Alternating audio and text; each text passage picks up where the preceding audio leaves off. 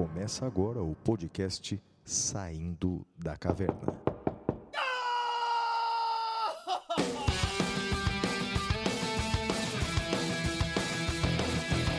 Com Guilherme Madeira, Fala galera, sejam bem-vindos, sejam bem-vindas. Flávio Martins,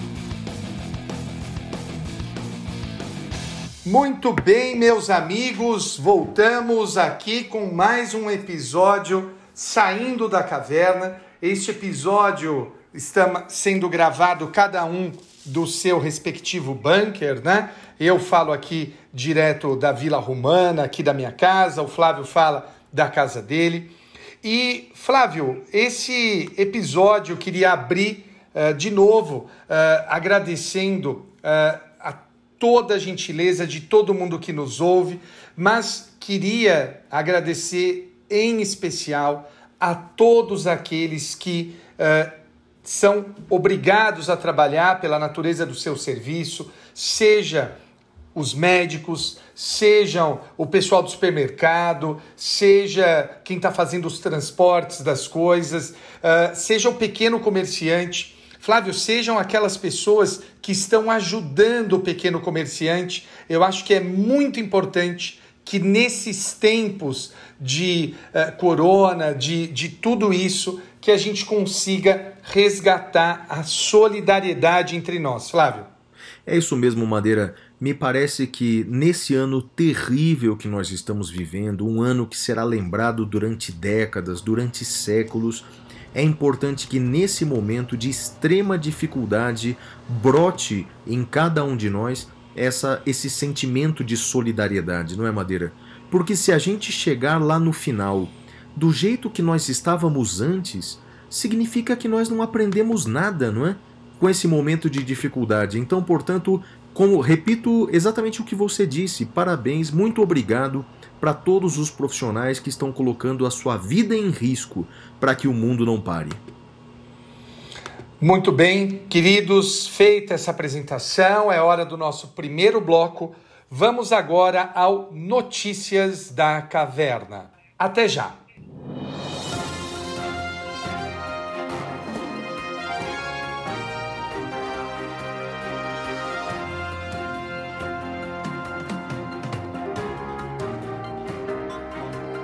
Notícias da Caverna. Muito bem, meus amigos, nós iniciamos agora uh, este segundo bloco, Notícias da Caverna. E neste segundo bloco eu queria iniciar. Na semana passada a gente falou sobre o início dos testes de ventiladores pulmonares mais baratos e facilmente replicáveis, produzidos pela UFRJ e também Uh, tivemos a notícia de que a Poli, a Escola Politécnica da USP, ela está trabalhando em respiradores. Um equipamento convencional no mercado custa em torno de 15 mil reais. O projeto da Poli permite produzir esse equipamento a um valor em torno de mil reais. Uh, vamos aplaudir essa, essa iniciativa dos nossos cientistas e precisamos uh, cada vez mais depositarmos nossas esperanças e apoiarmos a ciência brasileira. E você, Flávio? Ah, no, Madeira, a minha primeira notícia da caverna é uma notícia triste. Aliás, que ano difícil para todos nós. Madeira, depois que o, o mundo do direito perdeu há poucas semanas o professor Damásio, o evangelista de Jesus, agora nós acabamos de perder também o professor Luiz Flávio Gomes, o professor LFG.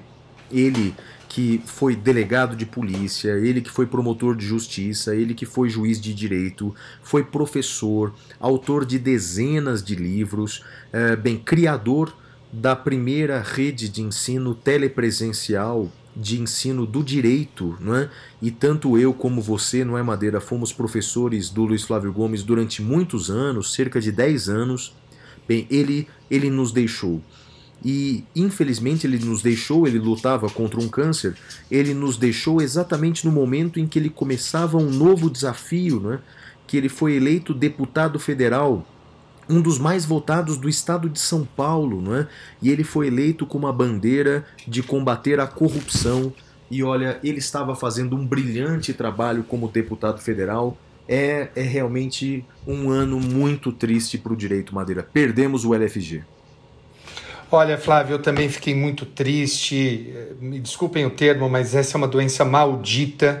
Uh, professor Luiz Flávio, eu sou, uh, uh, sou amigo uh, do filho dele, gosto muito da família, sempre fui muito bem tratado, muito, muito de uma maneira muito afetuosa por todos. Então, fica aqui o meu abraço, meu agradecimento ao professor Luiz Flávio por tudo o que ele fez por nós. Assim, eu realmente não tenho palavras uh, para falar desse momento.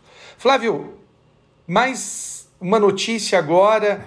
Eu queria mudar um pouco o tom e, e queria até uh, uh, falar para vocês né, do porquê da nossa escolha do tema cavernoso desse, desse episódio, mas antes de falar da, de qual vai ser o tema cavernoso, Flávio, eu queria falar de uma mudança do pacote anticrime. Vamos voltar ao pacote anticrime, o artigo 492, letra E. Flávio, o artigo 492, letra E, estabelece que haverá a prisão automática para os casos envolvendo condenações de tribunal do júri a uma pena maior ou igual uh, a 15 anos. Então, condenado por pena maior ou igual a 15 anos, haverá a prisão automática. Madeira, Evidente... vou te interromper, Madeira, vou lhe fazer uma pergunta, pera lá, porque eu sou professor de constitucional. Madeira é constitucional uma prisão automática em decorrência de condenação em primeira instância, meu amigo? E a presunção de inocência, Madeira? Qual a sua opinião?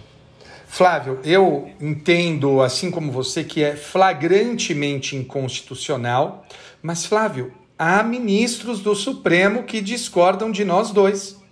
O ministro uh, Barroso tem em, em mãos um recurso extraordinário para julgar sobre esse tema. E ele já sinalizou em decisões anteriores que ele deve permitir a execução automática, Flávio. Ele já permitia antes da existência desse artigo. Agora, com esse artigo, ele vai permitir com muito maior razão. O fundamento dele era, ou é, melhor dizendo, de que a soberania dos vereditos autoriza essa, essa decisão, essa possibilidade. Flávio, com todo respeito, uh, isso não tem relação com soberania dos vereditos. Soberania dos vereditos significa a intangibilidade das decisões dos jurados, ou seja, de que, uma vez absolvido ou condenado, o tribunal não possa reverter essa decisão. Não tem relação, Flávio, com o cumprimento da pena. E pior, se você admitir que isso tem sim relação com soberania dos vereditos, quer dizer que você está subordinando a soberania ao montante da condenação? Quando tiver condenação a pena menor do que 15 anos, não tem soberania dos vereditos? Ou a gente vai falar que existe uma grande soberania e uma pequena soberania? Olha, com todo respeito, me parece profundamente equivocado esse, esse entendimento. Flávio. É, Madeira, eu tenho que concordar com você, não é, Madeira? Porque, na verdade, a justiça tem que ser feita no caso concreto. Então, por exemplo, se o réu é condenado, mas apresenta uma elevadíssima periculosidade, estando presentes as condições da prisão preventiva, é nesse caso a apelação não deveria ter efeito suspensivo, mas aplicar uma regra genérica para todos os casos, não é, Madeira? Me parece realmente que fere a Constituição. Nesse ponto eu concordo contigo, Madeira. Muito bem. E Flávio, qual é a sua próxima notícia? Bem, Madeira, a minha notícia é bastante recente e tem a ver com o coronavírus. Eu tenho chamado essa jurisprudência relacionada ao coronavírus de jurisprudência da crise. Na verdade, Madeira, é uma expressão que eu estou copiando da jurisprudência portuguesa, que há alguns anos, quando Portugal passou por uma crise econômica muito grande, é, eles tiveram que criar algumas teorias, adaptar algumas teorias na jurisprudência, e eles chamaram isso de jurisprudência da crise. E agora no Brasil a gente tem essa mesma situação, que por conta do coronavírus. Então é a jurisprudência da crise brasileira, não é? E agora, Madeira, nessa última terça-feira, dia 31 de, de 31 de março, o STF, numa decisão do ministro Barroso, numa liminar nas ADPFs 668 e 669, proibiu é, pelo governo federal proibiu a veiculação, Madeira, da campanha publicitária O Brasil não pode parar. Né? É porque estava sendo divulgado nas redes, inclusive nas redes oficiais do governo federal, Madeira, uma, uma peça publicitária dizendo que o Brasil não pode parar, que, o, que a economia não pode parar e que as pessoas devem trabalhar, sobretudo os profissionais liberais devem trabalhar, as lojas devem abrir, as escolas devem abrir. Bem, é, só havia, Madeira, três países do mundo que agora, nas últimas semanas, estavam defendendo essa postura. Era o Brasil, era a Nicarágua e era o México. Né? Bem, o México já voltou atrás. O presidente López Obrador ele já voltou atrás e, portanto, já recomendou o isolamento. E aí, Madeira, até essa semana, então, dois países do mundo eram contrários, dois governos do mundo eram contrários ao isolamento: a Nicarágua e o Brasil. Bem, por força dessa decisão, nós esperamos que, portanto, agora o governo eh, federal ele fale de maneira mais homogênea, porque realmente era estranho, Madeira, o, o ministro da Saúde defender o isolamento e o presidente da República eh, ser contrário ao isolamento dessa maneira. Bem, agora parece que com essa decisão do STF, o discurso deve ser um só. Portanto, o isolamento social ele tem um preço altíssimo, e como disse não é? é, é o diretor da OMS, não é? como a, as pessoas terão que se isolar, os mais pobres precisam da ajuda do Estado. O Estado precisa agir de forma ágil para essas pessoas. Porque veja, o Congresso Nacional acaba de aprovar uma ajuda financeira de 600 reais, de 1.200 reais para algumas famílias. Bem, o governo federal tem que agir de forma rápida. A fome não espera. Essas pessoas precisam de dinheiro. É covardia mandar essas pessoas para as ruas para trabalhar, porque isso implicará em mortes, Madeira. E aí, Madeira, me perdoe a, a, a, a interrupção porque é, a gente fez, Madeira, para esse podcast, não é? a gente fez um convite para dois professores é, que trabalham, é, um professor espanhol, um professor brasileiro, mas que ambos trabalham na Espanha, Madeira. Eles estão isolados, eles são meus queridos amigos. O primeiro professor é o professor Rubem Miranda, ele é um professor lá da Universidade de Santiago de Compostela, Madeira, e eu fiz questão de convidá-lo para falar com os nossos ouvintes, Madeira. O que, que você acha desses nossos dois convidados? Não vale a pena? Eu acho que vale super a pena. Você tem o áudio deles aí, Flávio? Exatamente, eles gentilmente gravaram para nós. Agora vamos ouvir então a declaração para nós brasileiros feita especialmente pelo professor espanhol Rubem Miranda. Rubem, a palavra é sua.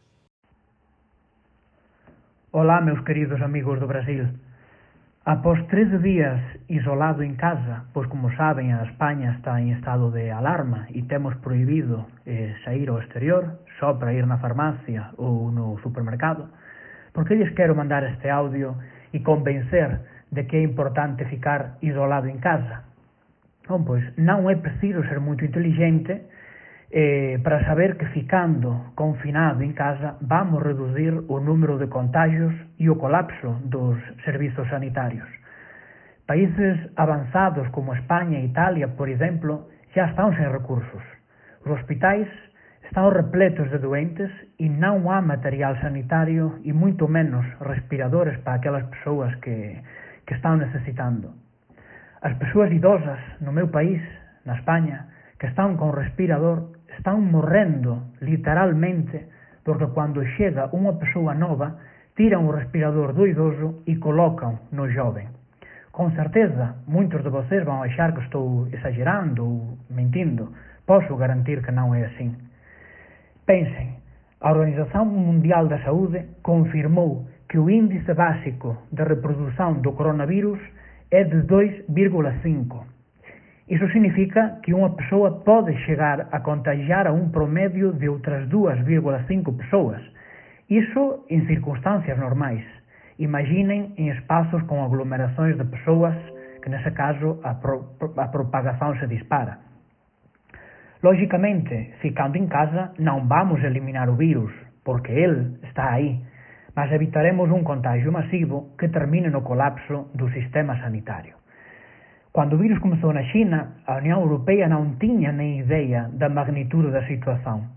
Tanto é así que na Italia e no, no meu país, na España, os nosos gobernantes e incluso expertos da, da medicina diziam que non había razóns para se alarmar, que estaba controlado e que era unha doença de baixo nível de transmisión. Poden procurar na internet. Agora mesmo, a día de hoxe, a Italia está con 9.134 mortos, e 86.500 contagiados, e a España está con 4.934 mortos e 64.060 contagiados. Por tanto, para ser un virus controlado e de baixo nível de transmisión, a situación é cuanto menos alarmante. Por tanto, queridos amigos, con os números na mão e as probas que están tendo da China, da España, da Italia, a situación non está controlada. Fique en casa, contribúan con a súa parte, porque do contrario as consecuencias vão ser irreversíveis. Grande abraço. Bem, Madeira, então esse foi o Rubem Miranda. Veja a situação terrível que eles estão vivendo na Espanha e nós podemos aqui no Brasil impedir esse fato, nós podemos evitar esse fato, não é, Madeira? O próximo professor convidado é o professor Fábio Veiga. Ele é brasileiro, naturalizado português, já mora lá na Europa há muitos anos e hoje é professor de uma universidade pública da Espanha.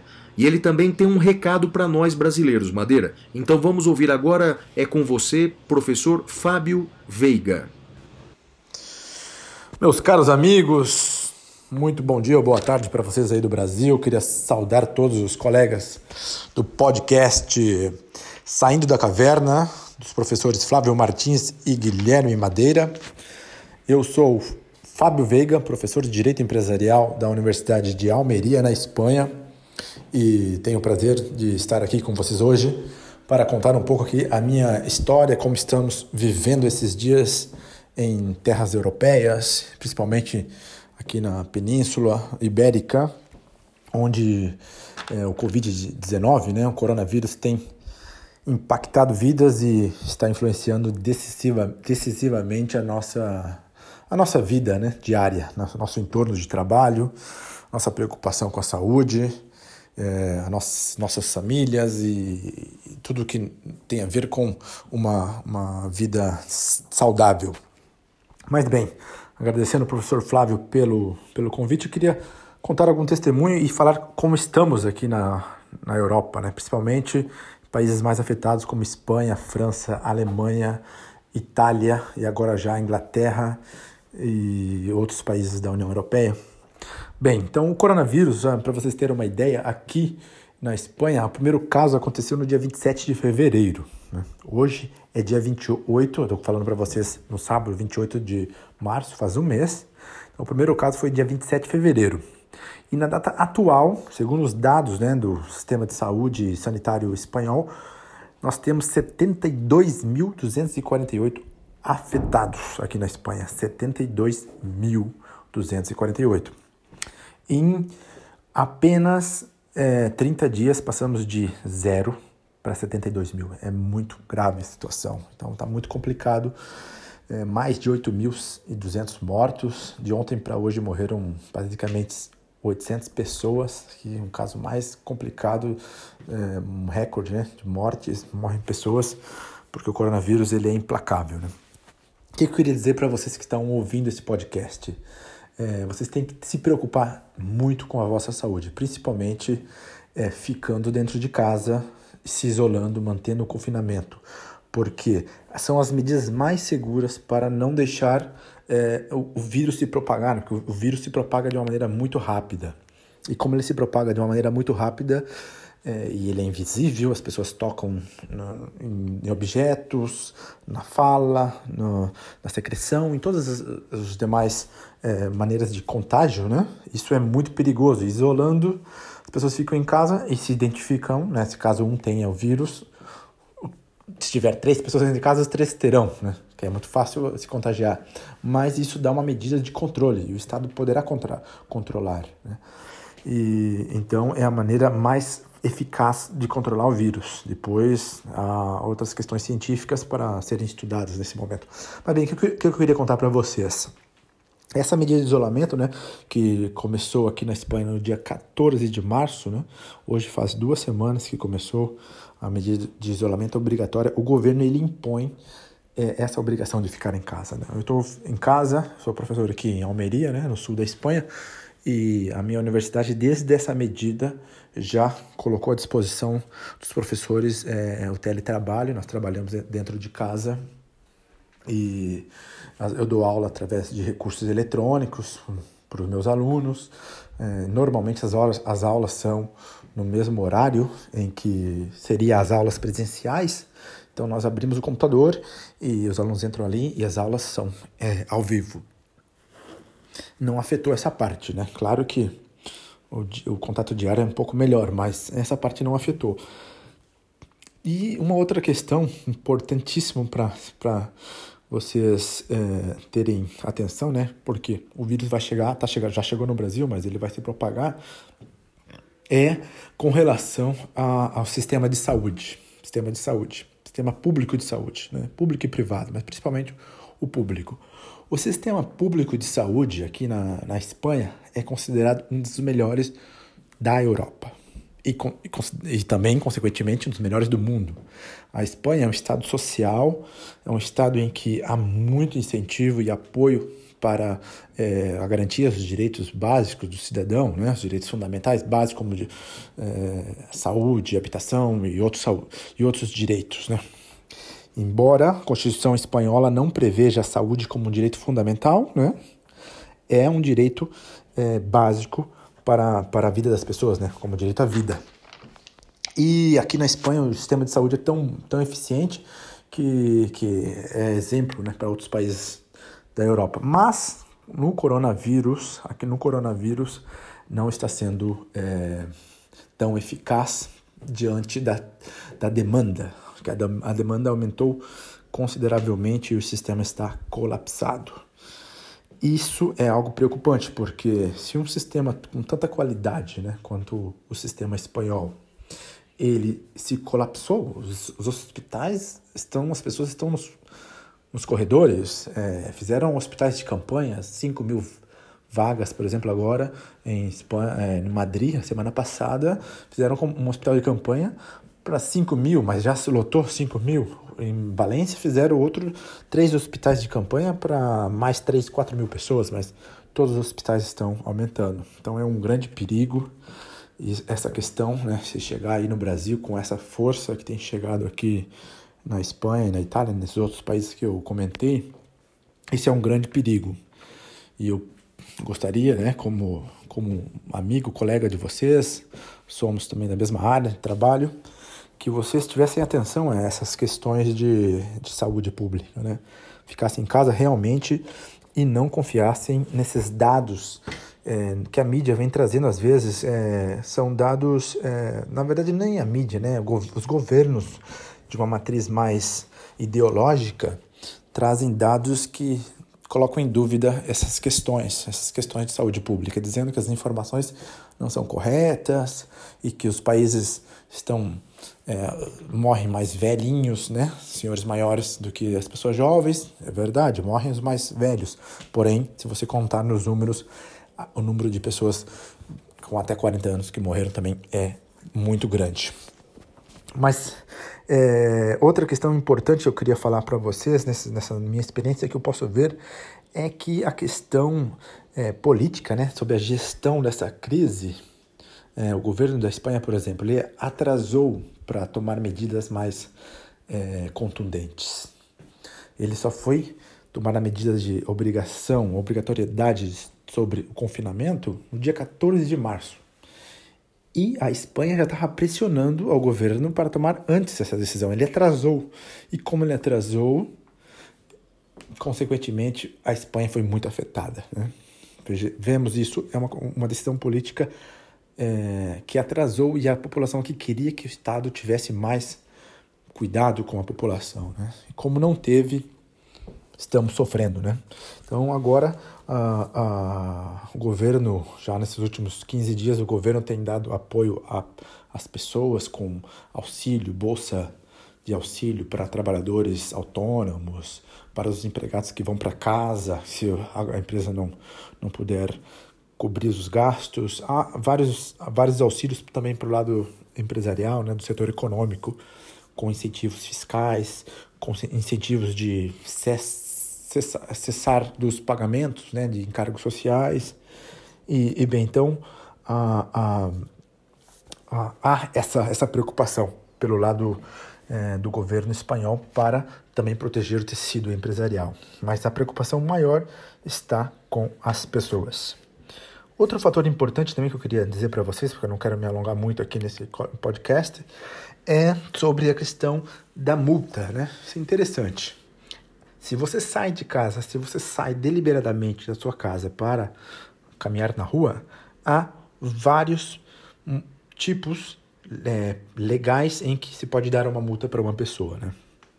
Por exemplo, se a pessoa sai sem um motivo plausível, como ir ao supermercado, é, ir no hospital, numa farmácia, ou ir ao seu trabalho, aquele trabalho necessário que, é, que foi é, que está no rol das, das necessidades de, econômicas né, do país e de suprimentos para as pessoas, você pode ter uma multa. A multa varia de 100 euros a três meses de prisão. Engraçado isso, né? Então, é uma multa pecuniária até como uma multa de prisão. E também se baseia em várias leis. A primeira lei é a Lei de Segurança Cidadã, Lei de Saúde Pública, a Lei da Proteção Civil e o Código Penal. Então, há todo um corpo jurídico para também respaldar esses, essas multas e, e essas prisões, né? É, no sentido é, mais figurado, porque não vão prender diretamente a pessoa, mas existe uma pena de prisão para as pessoas que cometem essa, esse, essa ilicitude de sair de casa, sair do confinamento sem a devida, sem o devido motivo. Muito bem, então eu queria encerrar por aqui esse podcast e deixar para vocês um grande abraço, um abraço também para o professor Flávio e o professor Madeira. E estaremos aqui na Espanha esperando notícias melhores e espero que o Brasil também não tenha grandes problemas. Saúde a todos, um grande abraço do professor Fábio Veiga. Bem, Madeira, é sempre bom ouvir as pessoas né, que estão no olho do furacão. Portanto, essas mensagens talvez possam mostrar a gravidade da situação e o dever não é, que cada um de nós tem com relação aos nossos semelhantes. Então, aquele que pode realmente deve buscar o isolamento social nesse momento tão difícil. Não é isso, Madeira? É isso mesmo. Uh, e eu acho até agora essas falas sempre surpreendem porque dependendo do que nós fizermos, eles são nós amanhã, né? Então nós precisamos cuidar da nossa gente, precisamos olhar para nossa gente e um olhar amplo. Uh, você que pode ficar em casa, fique em casa. Você que precisa do dinheiro, nesse episódio que nós, nesse momento que nós estamos gravando, é o dia 1 de abril, são meio-dia e 20 agora. O presidente da República ainda não sancionou o, o projeto dos 600 reais, que foi aprovado ontem. Quem tem fome tem pressa. Por favor, sancione isso e, pelo amor de Deus, não vete essa ajuda dos 600 reais. Dito isso, Flávio, uma das coisas que o ouvinte precisa saber é que, assim, a gente tem visto e, e merecem elogios todos os professores que têm uh, atuado no Instagram e nas suas redes sociais fazendo uma análise do direito à luz do coronavírus. São todos muito válidos, tudo muito importante, professores cedendo o conhecimento gratuitamente. Só que nós optamos por uma questão diferente. Nós pensamos que tem tanta gente falando do coronavírus e nós hoje decidimos falar de uma coisa diferente. O nosso tema cavernoso é, é um outro tema é um tema que eu gosto muito, você gosta muito e nosso ouvinte certamente gostará, que é o tema da privacidade e da prova ilícita. E esse é o tema cavernoso do dia. Até já. Uh. Temas cavernosos.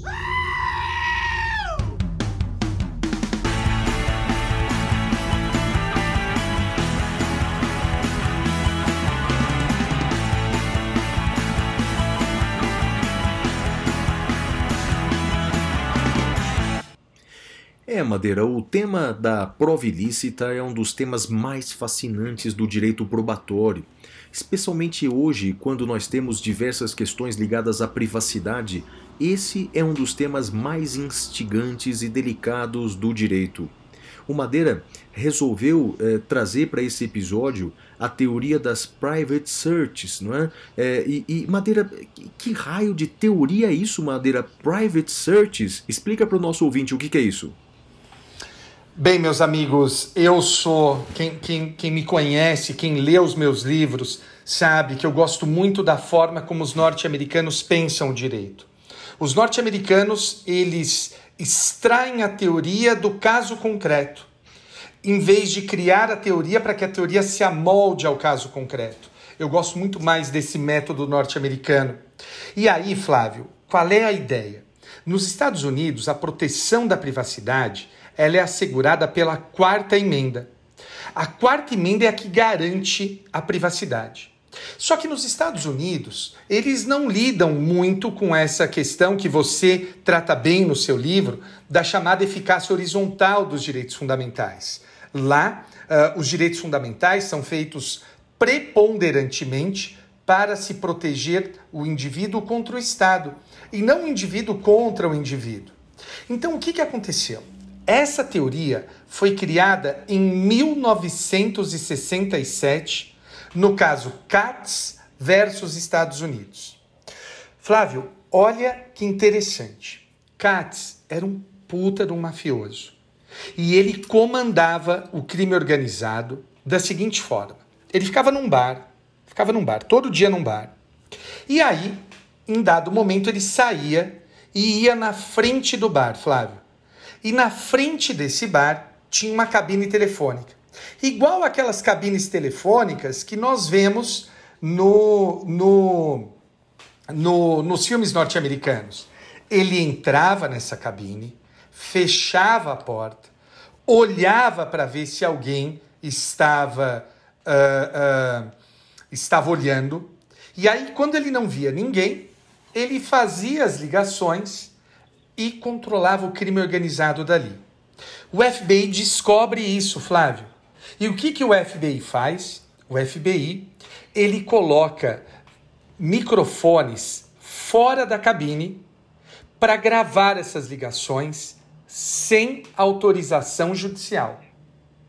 Flávio, com base nessas gravações, Katz foi sendo condenado. E o caso dele foi levado até a Suprema Corte norte-americana. E lá na Suprema Corte norte-americana houve a seguinte decisão. Eles falaram: olha, nós precisamos entender em que medida é válida, em que medida é válida essa, essa busca sem ordem judicial. Essas gravações sem ordem judicial. E eles criaram um teste no original uh, é a two-part test. Eu traduzi como teste bipartido. Primeiro, se analisa a expectativa subjetiva de privacidade. Consiste em saber se, na opinião daquele indivíduo, ele acreditava estar amparado pela privacidade. Se a resposta for sim, nós vamos para um segundo momento, que é a expectativa objetiva de privacidade, que consiste em saber se aquela expectativa do indivíduo é considerada válida pela sociedade. Então, no caso concreto, o que, que eles analisaram? Eles olharam e falaram assim: Katz, quando entrava na cabine telefônica, acreditava estar acobertado pela privacidade? Sim, ele acreditava, tanto que ele olhava em torno para ver se tinha gente. Flávio, e aí veio a segunda pergunta. A sociedade considera legítima esta expectativa? E a resposta foi sim. Flávio, Katz foi absolvido e a prova foi considerada ilícita, Flávio, ilícita. Olha que precedente interessante. E Madeira, me diga uma coisa: aqui no Brasil, o STF já examinou algum caso semelhante, algum caso parecido com esse? Flávio já examinou, mas antes de falar do STF, eu quero falar de um outro caso, Flávio, que é ainda mais divertido, que é o caso Flórida versus Jardines. Flávio, me fala uma coisa. Eu sei que a pergunta, a resposta é óbvia, mas só para dar o tom. Vocês gostam de cachorro, certo? Sim, sim. Aliás, eles estão do meu lado. Hoje eles estão mais silenciosos, Madeira, mas estão aqui do meu lado. Muito bem, minhas gatinhas também estão andando aqui em torno de mim. A Paçoca acabou de tentar abrir a porta da dispensa, porque ela odeia portas uh, fechadas. Acho que todo gato odeia a porta fechada. Mas a questão é a seguinte: a questão é a seguinte. Veja, uh, olha, olha que interessante. Eu vou falar de um caso que envolve cachorro e envolve a Flórida. Você já teve na Flórida? Já, já tive, já tive. Eu adoro lá aquela, os parques da, da, da, da Flórida. Aliás, é, é, bem, na minha opinião, já falamos disso num outro episódio, né? Todos deveriam ir para qualquer lugar, a, a, a empregada doméstica, ir para os parques da Disney, essa coisa toda, né? Sim, já fui algumas vezes, Madeira. Então, olha que sensacional esse caso, Flávio. Uh, Flórida versus Jardins.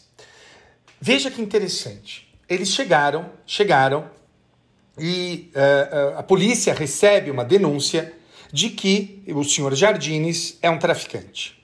A polícia recebe essa denúncia de que ele é traficante e aí vai até a casa dele. Lembrem-se que as casas norte-americanas elas não têm muro, né?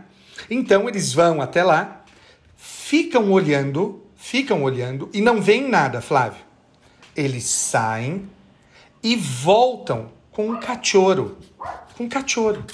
E eles entram no jardim e vão até a soleira da porta, Flávio.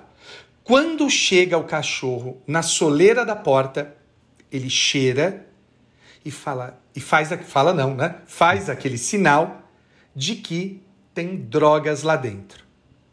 Flávio, eles saem, colocam isso no papel pedem um mandado para o juiz e de, o juiz dá o mandado, eles voltam e encontram a droga, Flávio. E isso foi parar na Suprema Corte. A discussão era aquela primeira entrada com o cachorro, sem mandado, foi válida ou não? E aí, Flávio, o, o que, que eu gosto muito dos americanos? Primeiro, não é cada ministro que faz seu voto. Um ministro faz o voto da maioria, um segundo faz o voto da minoria. E aí, olha que interessante. A minoria disse o seguinte: olha, essa prova vale porque os cachorros estão conosco desde o Mayflower. O, o, o, navio que veio né, da, da, da Inglaterra para cá, além disso, uh, o que nós temos é que Uh, essa área que, as que o cachorro entrou é uma área com passagem admitida. As bandeirantes vão até a soleira da porta para oferecer seus cookies. Testemunhas de Jeová vão até a porta bater uh, para oferecer a palavra de Deus para quem quiser ouvir. Então, essa prova seria válida, não há expectativa de privacidade. Flávio, Olha que interessante. Essa foi a opinião da minoria. Mas a maioria disse o seguinte: alto lá. Realmente os cachorros estão conosco desde o início uh, da colonização, mas não nesse contexto. Nesse contexto, cachorros não são usados para entrar nas casas. Cachorros são usados no aeroporto, por exemplo. E quando a pessoa vai embarcar, ela sabe que ela pode ser cheirada por um cachorro. Agora, Fora disso, não. Então, olha que caso interessante. E a maioria, Flávio, considerou que era uh, válida esta prova. É o caso Flórida versus Jardines. Gostou desse caso, Flávio? Interessantíssimo, hein, Madeira? Mas repita, como, qual foi então a posição da Suprema Corte? Eles entenderam a prova lícita ou ilícita? Eles entenderam a prova ilícita, pois Cachorros não são usados normalmente nesse contexto e foi ferida a expectativa de privacidade. Fantástico, Madeira, fantástico. E agora traz aqui para o Brasil, que eu estou ansioso para saber que casos aí o Supremo semelhantes o Supremo já analisou, Madeira. Olha, o caso que o Supremo julgou é o HC 103425 do Amazonas. 103425 do Amazonas. Relatora ministra Rosa Weber, de 14 de agosto de 2012. É um caso interessantíssimo. Não foi mencionado o nome da teoria, mas foi mencionado, foi mencionado o conteúdo da teoria. Flávio, você lembra da época do apagão aéreo? Qual deles, Madeira? Lembra disso? Qual deles? Qual hum? deles? Aquele que teve a greve dos controladores claro, de tráfego. Claro, claro. Aliás, naquele momento houve a discussão, não é? Se eles poderiam ou não fazer greve. Na verdade, como eram militares, a greve era vedada também. Vários foram presos, inclusive, por motim. Lembra-se, Madeira? É isso mesmo. Então, olha só. É, só fazendo uma ampliação do, do caso, Flávio, controladores de voo podem ser tanto civis quanto militares. Os civis estavam em greve e os militares estavam ameaçando entrar em greve. E aí isso acabou se espalhando para o país todo. E um bombeiro do Rio de Janeiro mandou um e-mail convocando greve. A gente já disse em episódios anteriores, o Flávio deu uma aula sobre greve de militar, que não pode. A polícia descobre da onde partiu o e-mail. E o e-mail partiu, Flávio, de uma lan house. E a polícia chegou lá na Lan House sem mandado e chamou o dono da Lan House, explicou a situação e falou: olha, saiu aqui, nós sabemos que saiu da Lan House, uh, desse computador aqui, o e-mail convocando a greve. Só que nós não temos mandado. O senhor não, não dá o computador para a gente mesmo assim? O dono da Lan House falou: mas é evidente que eu dou, podem pegar. E deu o computador para o, o para a polícia. E aí eles fizeram uma perícia e na perícia descobriram quem era o autor do e-mail, Flávio. Pois bem, ele foi até o Supremo para pedir a ilicitude dessa prova. Só que o que a ministra Rosa Weber disse? Nananina, não. Não há que se falar em ilicitude por um motivo. Não há que se falar em ilicitude porque não há expectativa de privacidade dentro de uma lan naquele contexto. Flávio, o que, que você tem a dizer sobre isso? Madeira, mas que caso interessantíssimo, Madeira, porque veja, a Constituição brasileira, ela já prevê alguns casos, não é, de violação lícita da nossa privacidade. A interceptação telefônica é um caso, por exemplo, em que a Constituição, inclusive, já fixa quais são as diretrizes é, para essa violação, somente em caso de processo penal ou investigação criminal, dentre outros parâmetros. Não é? Mas nesse caso que você está dizendo, a Constituição ela não, não, não, não, não, não trata especificamente disso. Não é? Isso porque a intimidade, a privacidade são princípios constitucionais. E uma das características dos princípios constitucionais é que eles de fato são é, mais intangíveis, são mais abstratos, são mais amplos. E aí, portanto, é na análise do caso concreto em que a gente vai ter que fazer, portanto, a jurisprudência, vai ter que fazer essa análise da preservação ou não do direito. Isso que você está dizendo agora, por exemplo, é um caso que está exatamente na zona cinzenta, não é? E portanto. Como você decidiria? É, bem, Madeira, me parece que eu concordo com a jurisprudência do Supremo, me parece, viu, Madeira? Me parece que aí eu não vejo, não vejo como preservar a intimidade nesse caso, Madeira. Você concorda com o Supremo ou você discorda? Olha, Flávio, tá difícil. A gente precisa repensar nossa relação porque uh, nós estamos concordando com tudo, cara. Uh, uh, eu concordo com Mas você eu acho também. Que, eu acho que eu é saudade, viu, Madeira? Eu acho que é Hã? saudade, é saudade causada Será? aí pela pandemia, viu, meu amigo? Olha, porque tá difícil. A gente não discorda mais, cara. Eu, eu vou repensar nosso, nossa relação porque tá, tá difícil isso.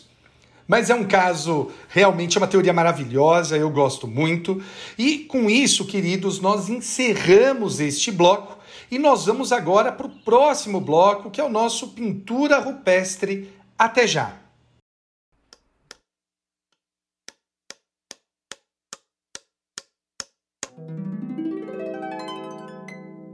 Pintura rupestre. Uau!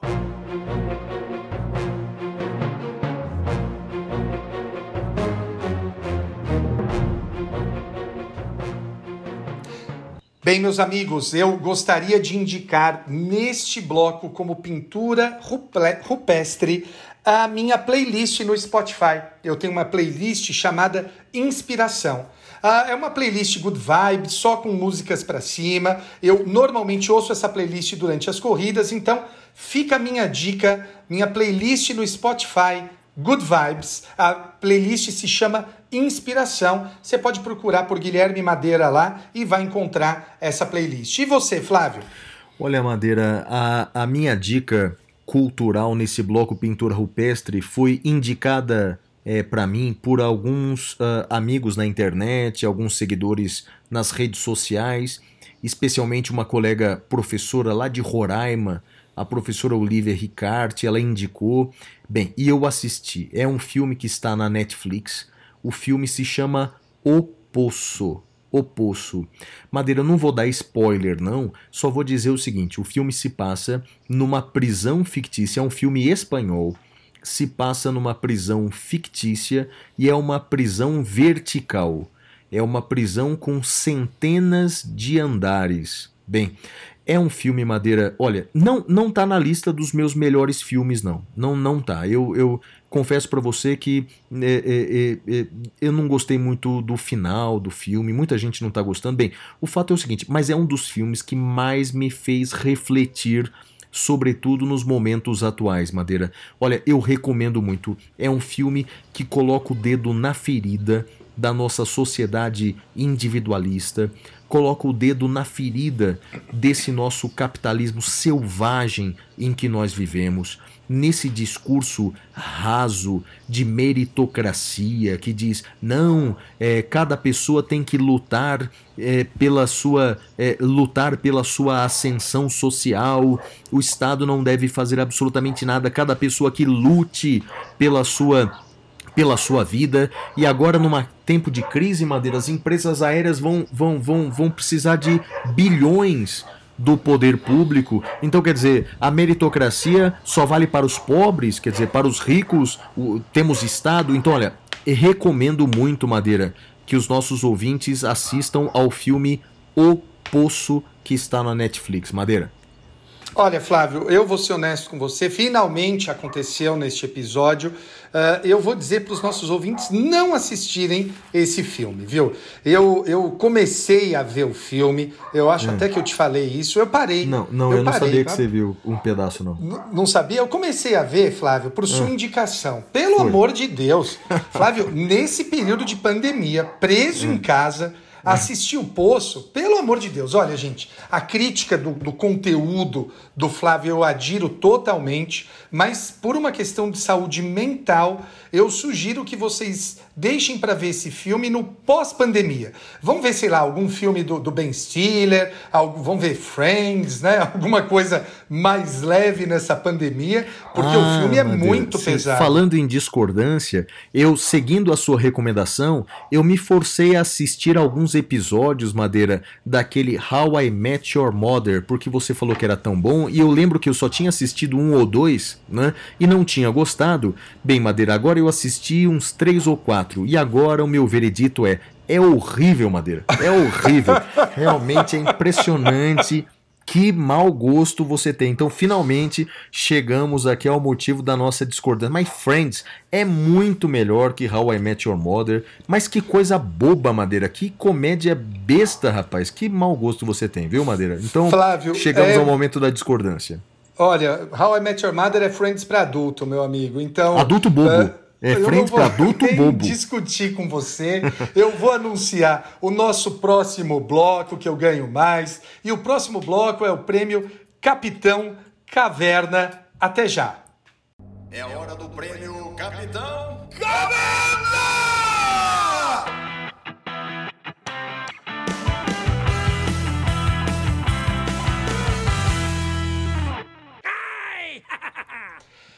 Bem, meus amigos, neste bloco, o Capitão Caverna, nós vamos começar com destaque negativo. E eu queria lembrar de Alvo Dumbledore. Dumbledore, uh, num dos uh, livros, eu não lembro exatamente qual, ele diz: haverá um momento em que teremos que escolher entre o que é fácil e o que é certo. O meu destaque negativo, Flávio, é para quem escolhe o que é fácil em vez do que é certo. E o seu destaque negativo, Flávio? Bem, Madeira, o meu destaque negativo vai para aquelas pessoas que não olham para os andares debaixo do poço. Bem, eu estou fazendo uma alegoria aqui com relação àquele filme que você não assistiu, não é? é veja, é, todos nós temos muitas é, peculiaridades, não é? Então, é, é, sobretudo agora em tempos de pandemia, é, nós temos muita dificuldade, e, e, e há, mas há muitas outras pessoas, Madeira, com muito mais dificuldade é necessário agora que nós possamos olhar para essas pessoas e, e, façamos algo que realmente as ajude. Por exemplo, a gente disse isso no episódio anterior, não é? é? é? Quantos restaurantes estão fechados, quantas lojas estão fechadas? Se você pode Ajude esses pequenos comércios, faça alguma maneira, nem que seja para você usar as redes sociais e fazer a propaganda desses lugares, sabe? E pedir um, um, um, pão que seja, uma pizza que seja, algo nesses restaurantes. As pessoas estão cada vez mais fechadas. É bem verdade que há muitos exemplos de solidariedade, Madeira, mas o meu destaque negativo vai para aquelas pessoas que se fecham no seu mundo não é? e não olham para o lado, e não olham para as pessoas que de fato precisam de ajuda, seja financeira, seja de uma palavra de apoio. A minha, o meu destaque negativo vai a essas pessoas que se fecham no seu individualismo.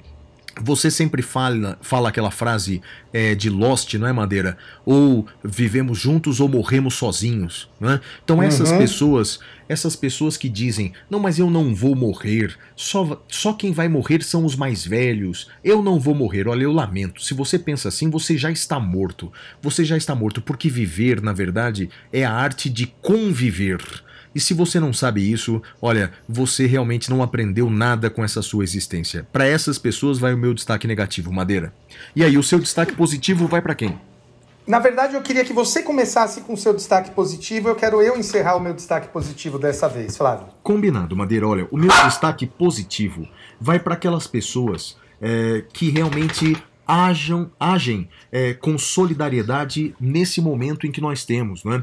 Eu vou, por exemplo, falar de duas pessoas aqui. Primeiro, Madeira, um pastor lá do Recife, o pastor Samuel Câmara. É que eu fiz uma postagem nessa semana, Madeira, falando de um decreto do presidente da República que declarou como atividade essencial é, nos tempos de pandemia as atividades religiosas. Em outras palavras, se houver uma decisão do Ministério da Justiça, os cultos, as missas poderão ser realizadas novamente. Bem, eu critiquei esse decreto, aliás, eu disse que é um decreto irrazoável, não é? é e aí eu, um pastor me respondeu, o pastor Samuel Câmara, lá do Recife, dizendo que na sua igreja lá do Recife, que é uma igreja pequena, por duas semanas os cultos foram suspensos e ele estava fazendo seus cultos uh, pela internet, pelo Facebook. Bem, Madeira, eu assisti a um desses cultos. Realmente, eu não sou não sou evangélico, mas assisti ao culto do pastor. Olha, o, é uma pessoa iluminada. E aí eu fiz o seguinte, graças a ele, viu, Madeira? Ele despertou em mim a seguinte vontade e eu sei que você está fazendo o mesmo, não é? Todos os meus direitos autorais do meu livro Curso de Constitucional esse semestre, eu estou convertendo em cestas básicas e estou direcionando a essas obras assistenciais. E as primeiras cestas básicas for, foram para essa obra assistencial desse pastor, Madeira. Então, olha, meu primeiro destaque negativo vai para o pastor Samuel Câmara, lá do Recife. Positivo, positivo. É, claro, claro, meu destaque positivo vai para o pastor Samuel Câmara, lá do Recife.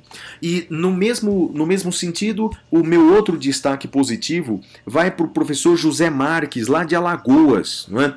Ele me ajudou a doar para a cidade de Santana do Ipanema, uma cidade em que centenas de famílias estão desabrigadas, outras cestas básicas. Madeira, ele foi até a cidade, é, eu transferi para ele o valor, ele comprou as cestas básicas e olha, mais famílias é, é vão ter o que comer nos próximos dias. Para essas pessoas batalhadoras que se privam de algumas coisas, por exemplo, o, o, o pastor Samuel, ele poderia estar dando os seus cultos lá na, na cidade, recebendo as suas doações, mas não.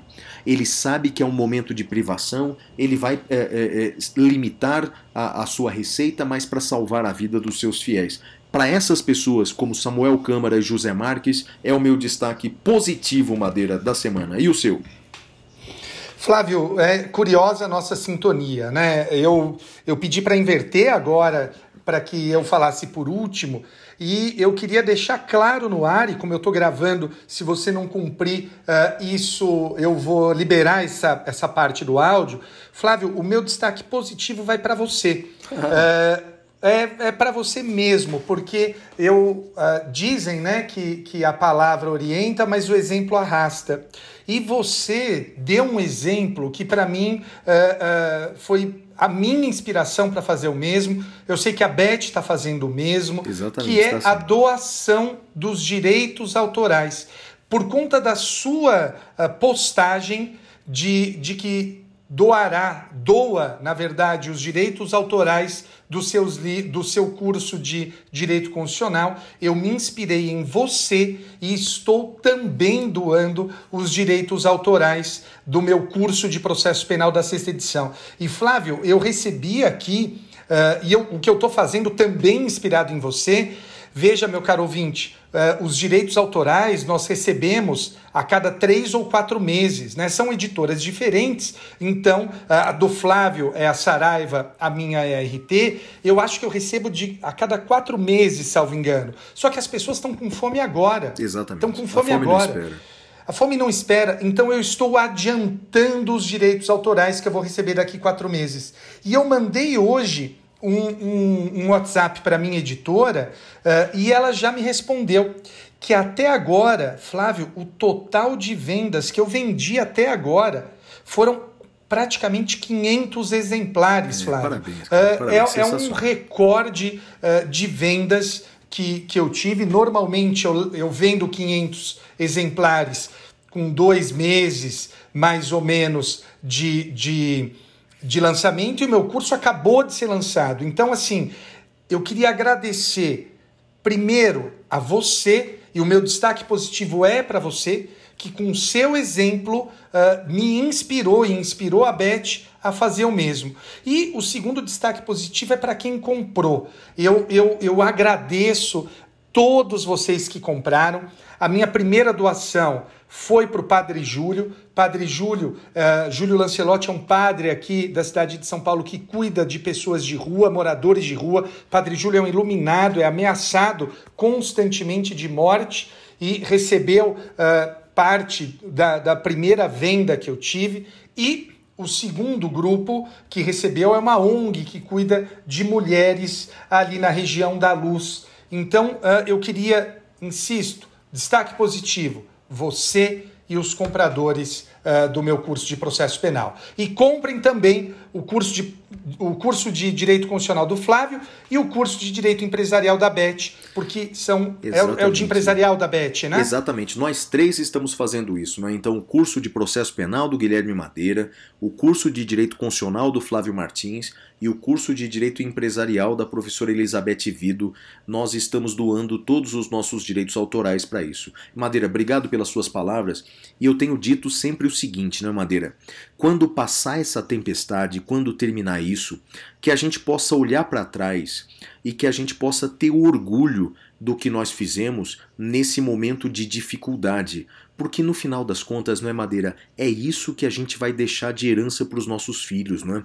É que os nossos filhos possam olhar para a vida dos pais que eles tiveram e que eles possam ter orgulho disso, não é? Então, madeira, parabéns para você também que seguiu aí é, e, e, e, esse esse exemplo, mas olha, você tem um coração incrível e é por isso que, que eu, eu decidi fazer o podcast com você, porque realmente essa sintonia de alma, de espírito de valores ela existe. Então é isso aí, Madeira. E parabéns para todos aqueles que compraram o livro, mesmo sem precisar. Muitos estão comprando o livro para dar de presente, porque acá assim acabam ajudando aqueles que mais precisam, Madeira. É isso aí, né, Madeira? Mais alguma coisa não? É, só encerrar com, de novo com Lost, né? Live together or die alone. Ou a gente vive junto em solidariedade, ou a gente vai morrer sozinho. Queridos, foi isso então. Muito obrigado a todos. E eu queria encerrar. Ah, e Flávio, ela que a gente sempre fala no último episódio, cara, a Xuxa é foda. O que ela, fez? em vez de. Hum. Eu, eu, eu não tenho os números aqui exatos, Flávio, mas em vez dela ficar fazendo vaquinha entre as pessoas, ela doou do bolso dela dinheiro para ajudar as pessoas. O meu muito obrigado também à Xuxa e fica aí um beijo pro meu pai, para minha mãe e para você. E pra Xuxa, agora um beijo de verdade mesmo, Xuxa. Parabéns pelo exemplo. É isso aí, pessoal. Até a próxima. É isso aí, pessoal. Valeu. Tchau, tchau.